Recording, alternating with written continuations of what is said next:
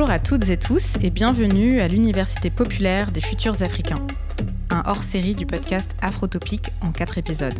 Je suis Mariam Tamoussanang, votre hôte et narratrice, et dans cette série polyphonique, je vous invite à questionner le couple Afrique future et sa métamorphose depuis les perspectives critiques de quatre intervenants passionnants. À quand remonte la production de discours sur le futur de l'Afrique? D'où viennent ces récits et que disent-ils? Comment s'orienter dans un moment philosophique où la question du futur se spatialise, s'atemporalise, voire se territorialise Et puis d'abord, le futur est-il vraiment un temps africain? Et si c'est un outil qui vise à produire des effets dans le présent, ne s'agit-il pas alors plutôt de lui substituer la notion d'utopie?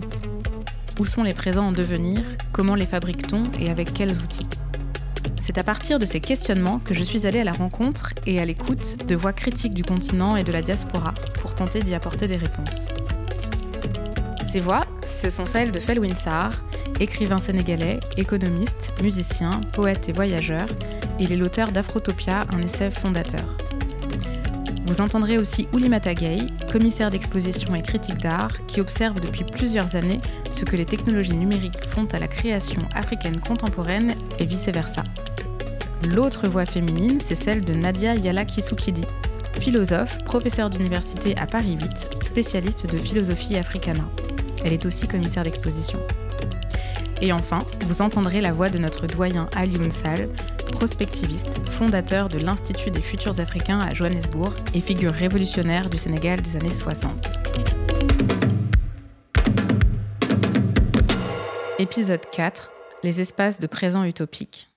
Dans les épisodes précédents, nous avons travaillé la question du futur articulée à l'Afrique depuis la jeunesse du couple pour déployer d'autres formes d'interrogation.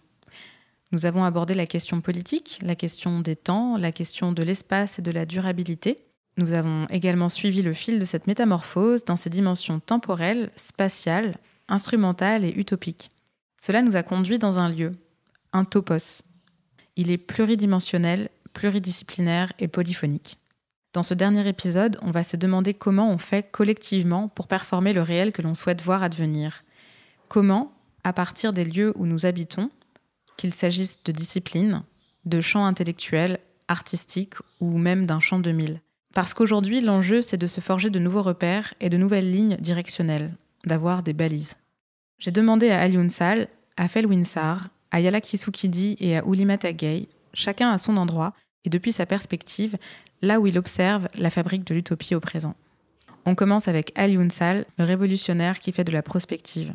Lorsque je lui ai demandé quelles étaient nos ressources aujourd'hui pour sortir de l'impasse et du statu quo, il m'a répondu qu'il fallait que les lions marquent leur territoire.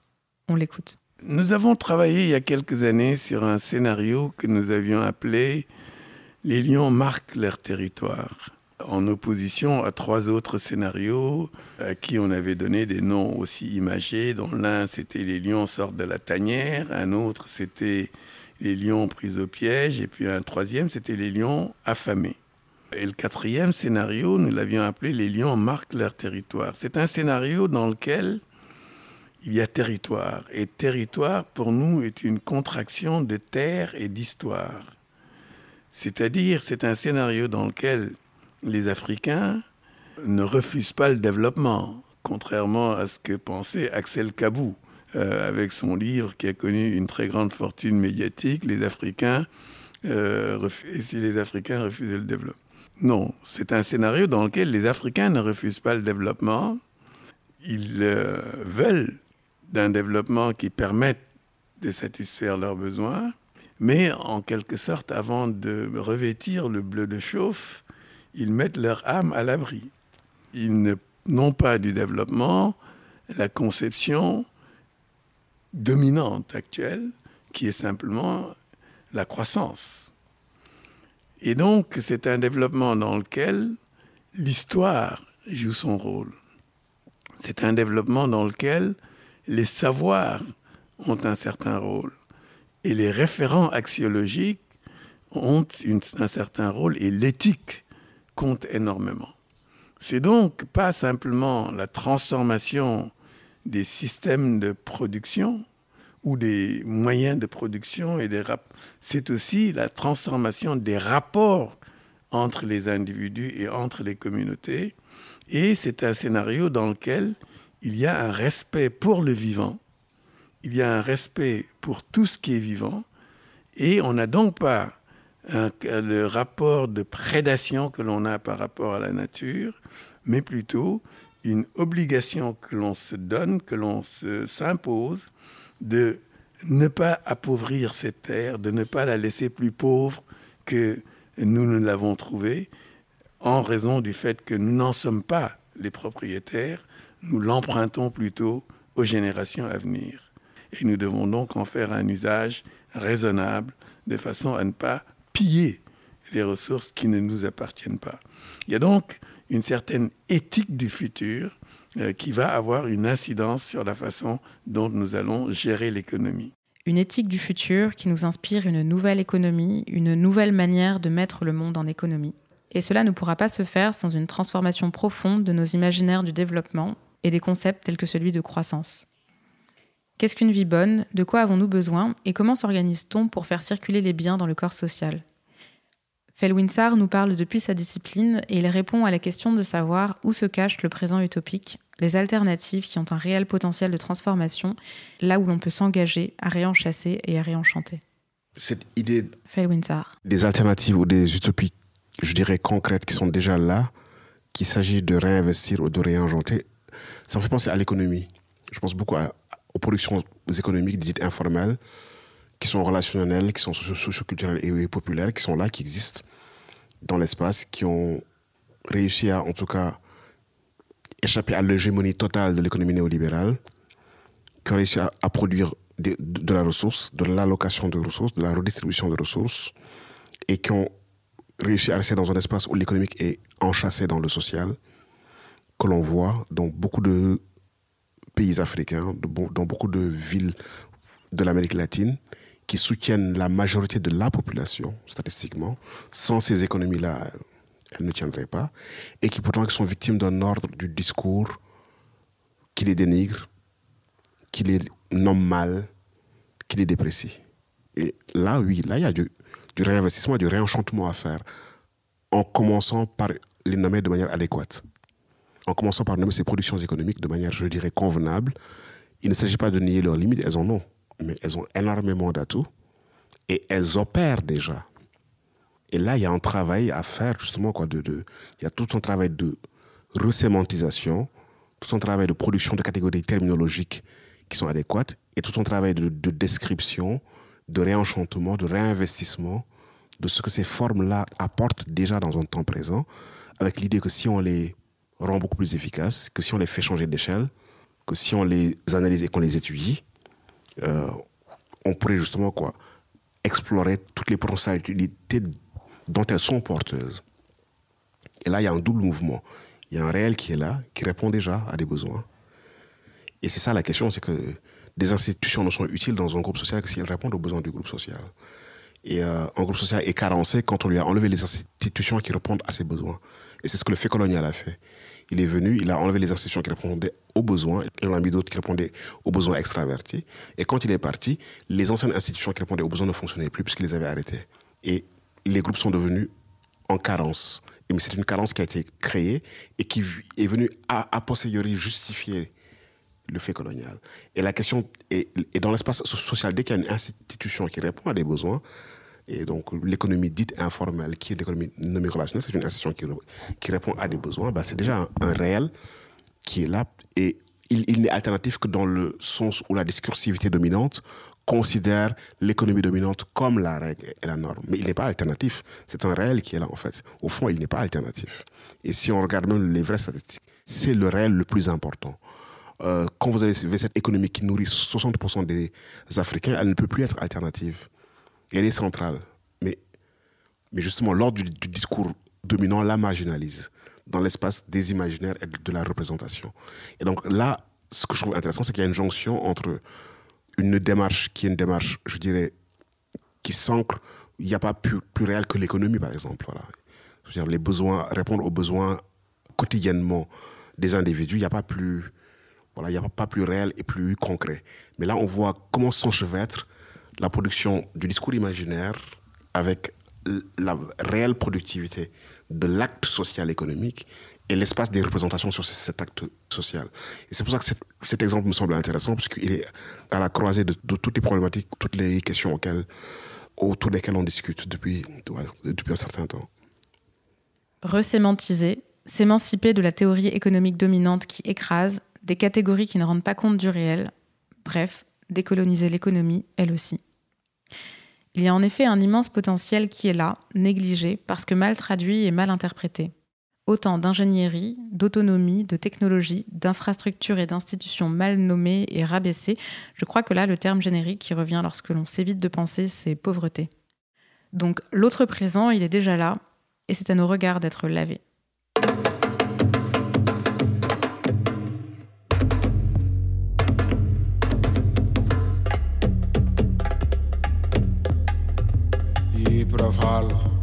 Lamp mooy leeral Cheikh Ibra Fall lamp mooy leeral Ibra Fall lamp moom la ñuy seen Fall lamp mooy leeral Cheikh Ibra Fall lamp. Ah sant leen ko Cheikh Ibra Fall jëf jël lañu wax lu waay jëf yaa ko moom. Ah jaajëfate Cheikh Ibra Fall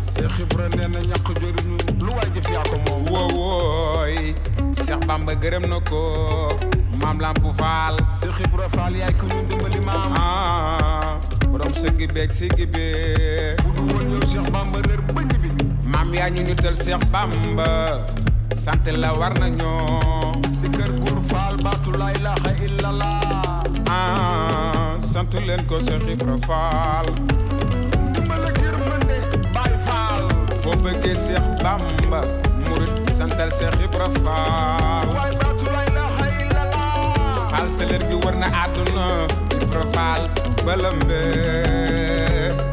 yaay Kamal Fall may sa béggee Kumba Fall. Lu tax ngeen Bambulaan Fall moo ko wax sant leen ko Cheikh Ibra Fall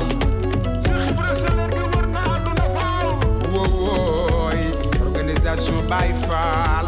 Cheikh Ibra Fall yaa ñu dimbali maam booy ah éducation Baye Fall. Baye Abdou Sakor Fall Baye Amdi Moussa Fall wooy Rejalu Lay Baye Fall. Góor dëgg bàyyu lala faal yaay faal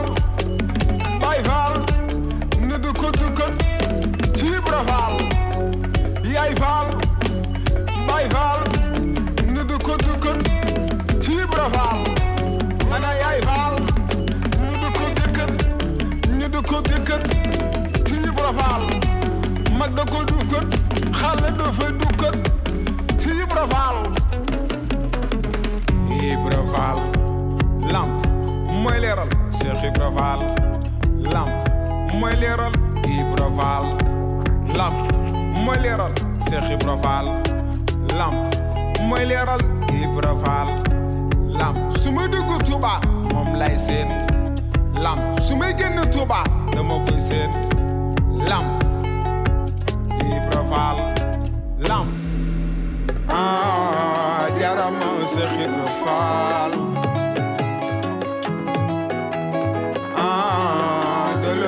Cheikh Ibra Fall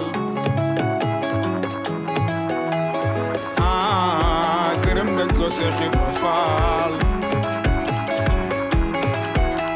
wowooy faraxati njaar ah Amadou Fall Seer Njaay alelele Cheikh Ibra Fall biram nga ji macca ngaay borom naan Fall Kébéme Kumba Fall lampu baagul muridi baatu laa ilaha illallah Cheikh Ibra Fall. Ah sant leen ko Cheikh Ibra Fall. Si kat góor Fall Cheikh Ibra Fall. Cheikh Bamba am na Moustapha Cheikh Ibra am na Moustapha Fall. Cheikh Ibra Bamba am na Saliou Cheikh Ibra am na Saliou Baye Abdou Sakor wooy Mami Cheikh Fall Baye góor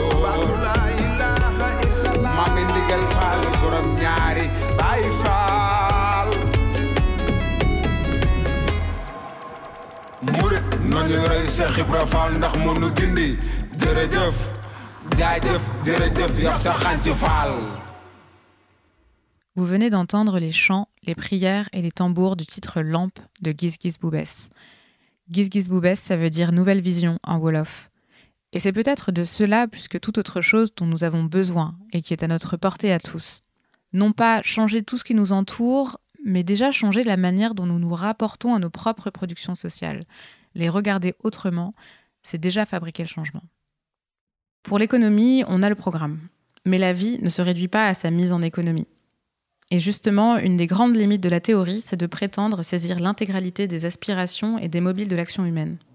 Alors quels sont les espaces dans lesquels on appréhende la vie dans ses dimensions les plus riches, les plus denses? Où se fabrique l'élan et le désir d'habiter pleinement nos vies? Yala Kisukidi enseigne la philosophie. Elle est aussi commissaire de la Biennale d'art contemporain Yango II à Kinshasa, au Congo. La prochaine édition est intitulée Nous n'attendrons pas demain. Elle nous parle de ce titre et de toutes les ambitions que porte ce projet artistique puissant qui s'enracine dans une ville elle aussi puissante. Donc nous, c'est pas tant euh, des catégories temporelles qui euh, nous euh, intéressaient en fait dans, dans, cette biennale, plutôt que de réinvestir des lieux et de savoir comment on occupe, comment on habite euh, des lieux et comment on désire les habiter.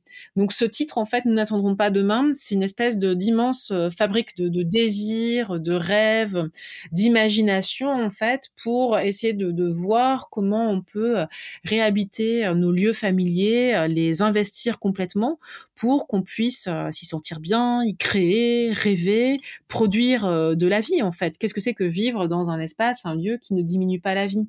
Et c'est en fait ce que porte ce titre. C'est pas tant une thèse consistant à dire il faut biffer le futur, ce qu'il ne faut absolument pas faire, ça n'aurait pas de sens. Mais c'est plutôt une thèse qui euh, interroge en fait la euh, possibilité, comme je disais, de, euh, de, de, produire les désirs et peut-être de produire également ici et maintenant un monde qui nous convient.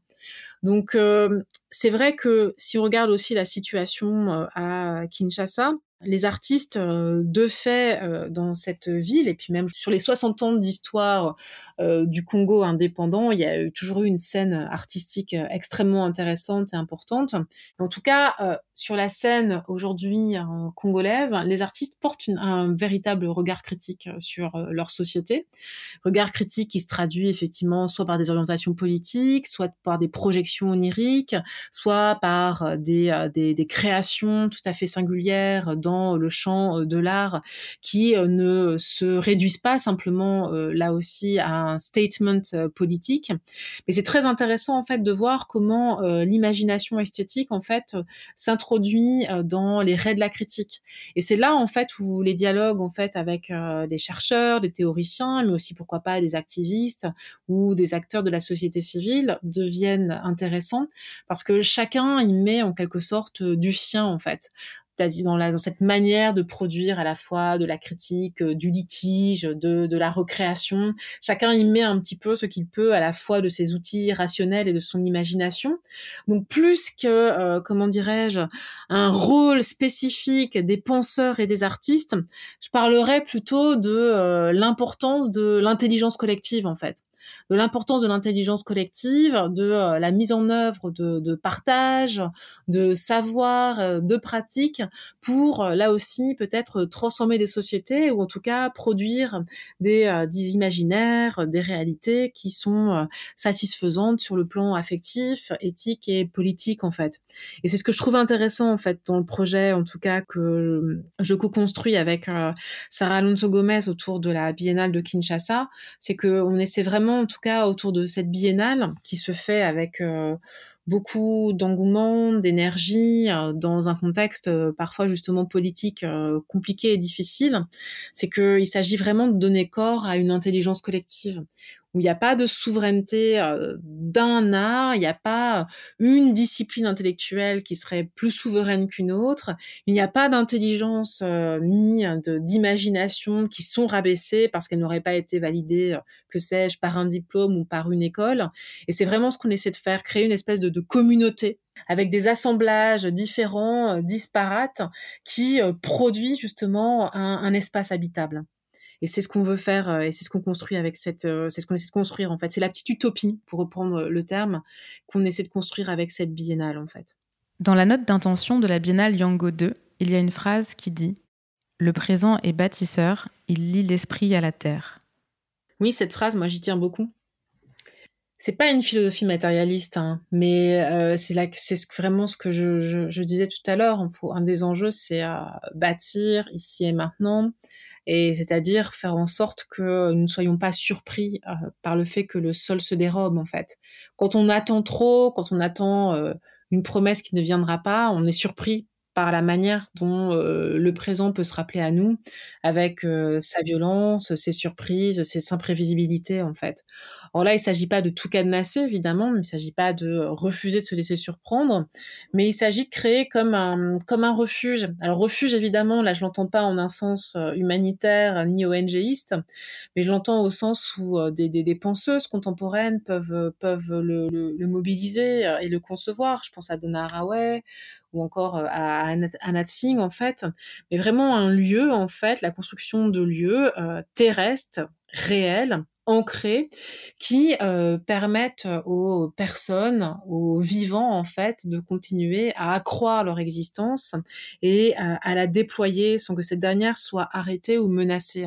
Et c'est le sens en fait de cette phrase dire le présent est bâtisseur, il nous lie à la terre, c'est également dire, c'est euh, maintenant en fait dans, ce temps-là en fait que vous pouvez construire également ces lieux-là qui vont vous permettre d'accroître votre vie et euh, de la consolider en fait, pas simplement de la conserver, vivre pour vivre, c'est-à-dire faire en sorte que euh, vous possédiez euh, tous les, euh, comment dirais-je, les éléments nécessaires pour que vous puissiez maintenir la machine biologique en marche, mais vivre au sens aussi très fort de continuer à créer, à imaginer, à, vous engager dans, dans, une vie en fait qui vous soit propre et vous procure une certaine forme de joie en fait. Donc nous n'attendrons pas demain, c'est aussi ça en fait. C'est vraiment un signe, un signe de joie, pas une joie naïve et euh, béate, mais une joie qui, atteste du fait que euh, le sol sur lequel nous sommes, nous sommes en fait, sur lequel nous tenons, est suffisamment solide à tel point que nous pouvons nous engager aussi dans des projets de création, soit artistiques évidemment, mais simplement des projets de création de, de nos propres vies en fait, sans que ces créations propres ne soient arrêtées ou empêchées par des euh, violences qui constamment les menaceraient le sol sur lequel nous tenons. C'est peut-être là qu'il faut commencer à vivre pleinement et à habiter pleinement, à refuser ce qui ne va pas de soi, ce qui nous enferme, ce qui nous utilise et nous insère malgré nous dans des rapports de force et de domination, parfois même nous exile à l'intérieur de nous-mêmes. Comment mettre en action notre capacité à habiter pleinement le présent? Quelles sont les ressources et les brèches autour de nous? Ces ressources et ces brèches, est-ce que ce sont les chercheurs et les artistes qui les fabriquent Ou l'imatagay en fait, ce sont les chercheurs qui nous permettent de, nous alerter sur les limites des, mots ou des concepts que l'on utilise comme s'ils allaient de soi. Et les artistes aussi, d'une autre manière. Ce qui m'intéresse dans le travail des artistes, euh, c'est qu'ils euh, euh, ne, répondent pas à une nécessité de de cohérence avec euh, les modèles euh, économiques ou sociaux dans lesquels on veut nous, on veut nous, que l'on veut nous emmener à accepter, et qu'ils sont justement dans dans cet espace de de, liberté, d'activation de, de la capacité de l'imagination euh, pour produire euh, euh, des formes, des pensées, des angles de vue, des, des, mises à, des mises en lumière de choses qui ne s'affranchissent de leur faisabilité dans notre monde réel à nous, dans notre monde quotidien elles s'émancipent de euh, leur euh, adaptabilité aux contraintes euh, sociétales globales. Et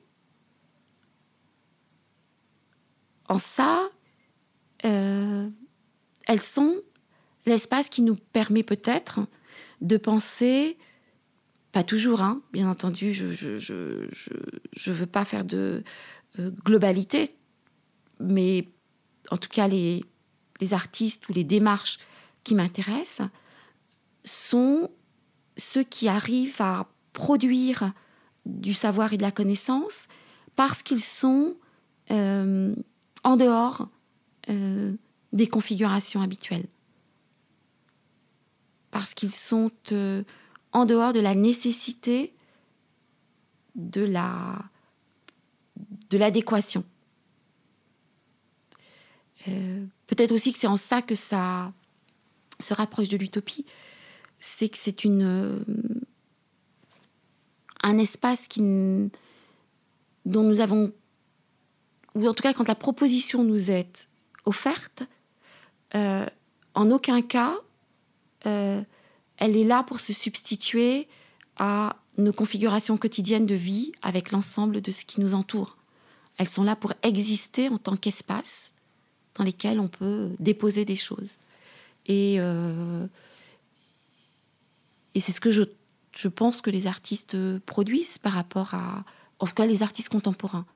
Voilà, c'est la fin. C'est la fin de cette Université populaire des futurs africains, un hors-série du podcast Afrotopique. Je remercie chaleureusement Oulimata Gay pour ses mots et son invitation à concevoir et réaliser ce hors-série. Yala Kisukidi, Felwinsar, Ali Unsal pour leur temps, leur mémoire et leur savoir généreusement partagés. J'espère que ces paroles vous auront nourri comme elles m'ont nourri et que tout ce qui a été dit et écouté contribue, contribuera à consolider le sol sur lequel nous nous tenons ensemble, à nous donner les prises et les appuis dont nous avons besoin pour habiter pleinement ce monde et par là travailler à lui rendre toute sa beauté. Merci pour votre écoute.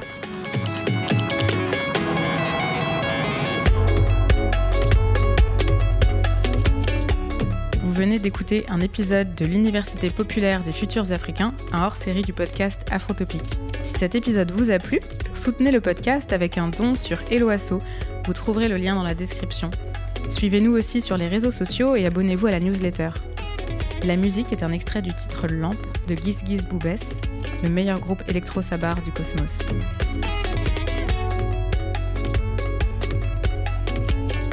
Ce hors-série a été conçu pour l'exposition UFA, Université des futurs africains, commissionnée par Oulimata Gay et présentée au lieu unique à Nantes dans le cadre de la saison Africa 2020.